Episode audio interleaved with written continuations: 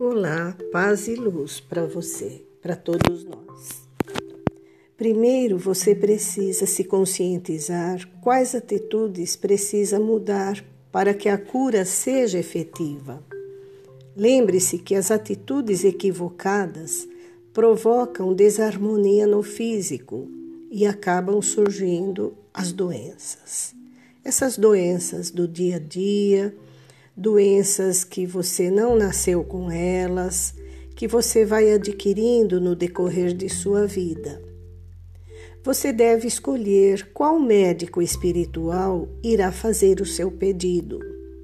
Um dos mais requisitados é o Dr. Adolfo Bezerra de Menezes, considerado o médico dos pobres. Talvez você não consiga de imediato uma cirurgia, mas não desista, insista.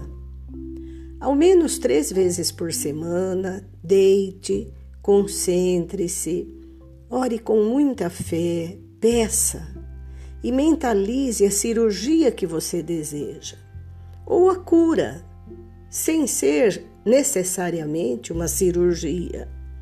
Não esqueça de colocar água onde serão colocados os fluidos de cura. A fé é fundamental pois ela abre o caminho para que a cirurgia aconteça e lhe traga a cura.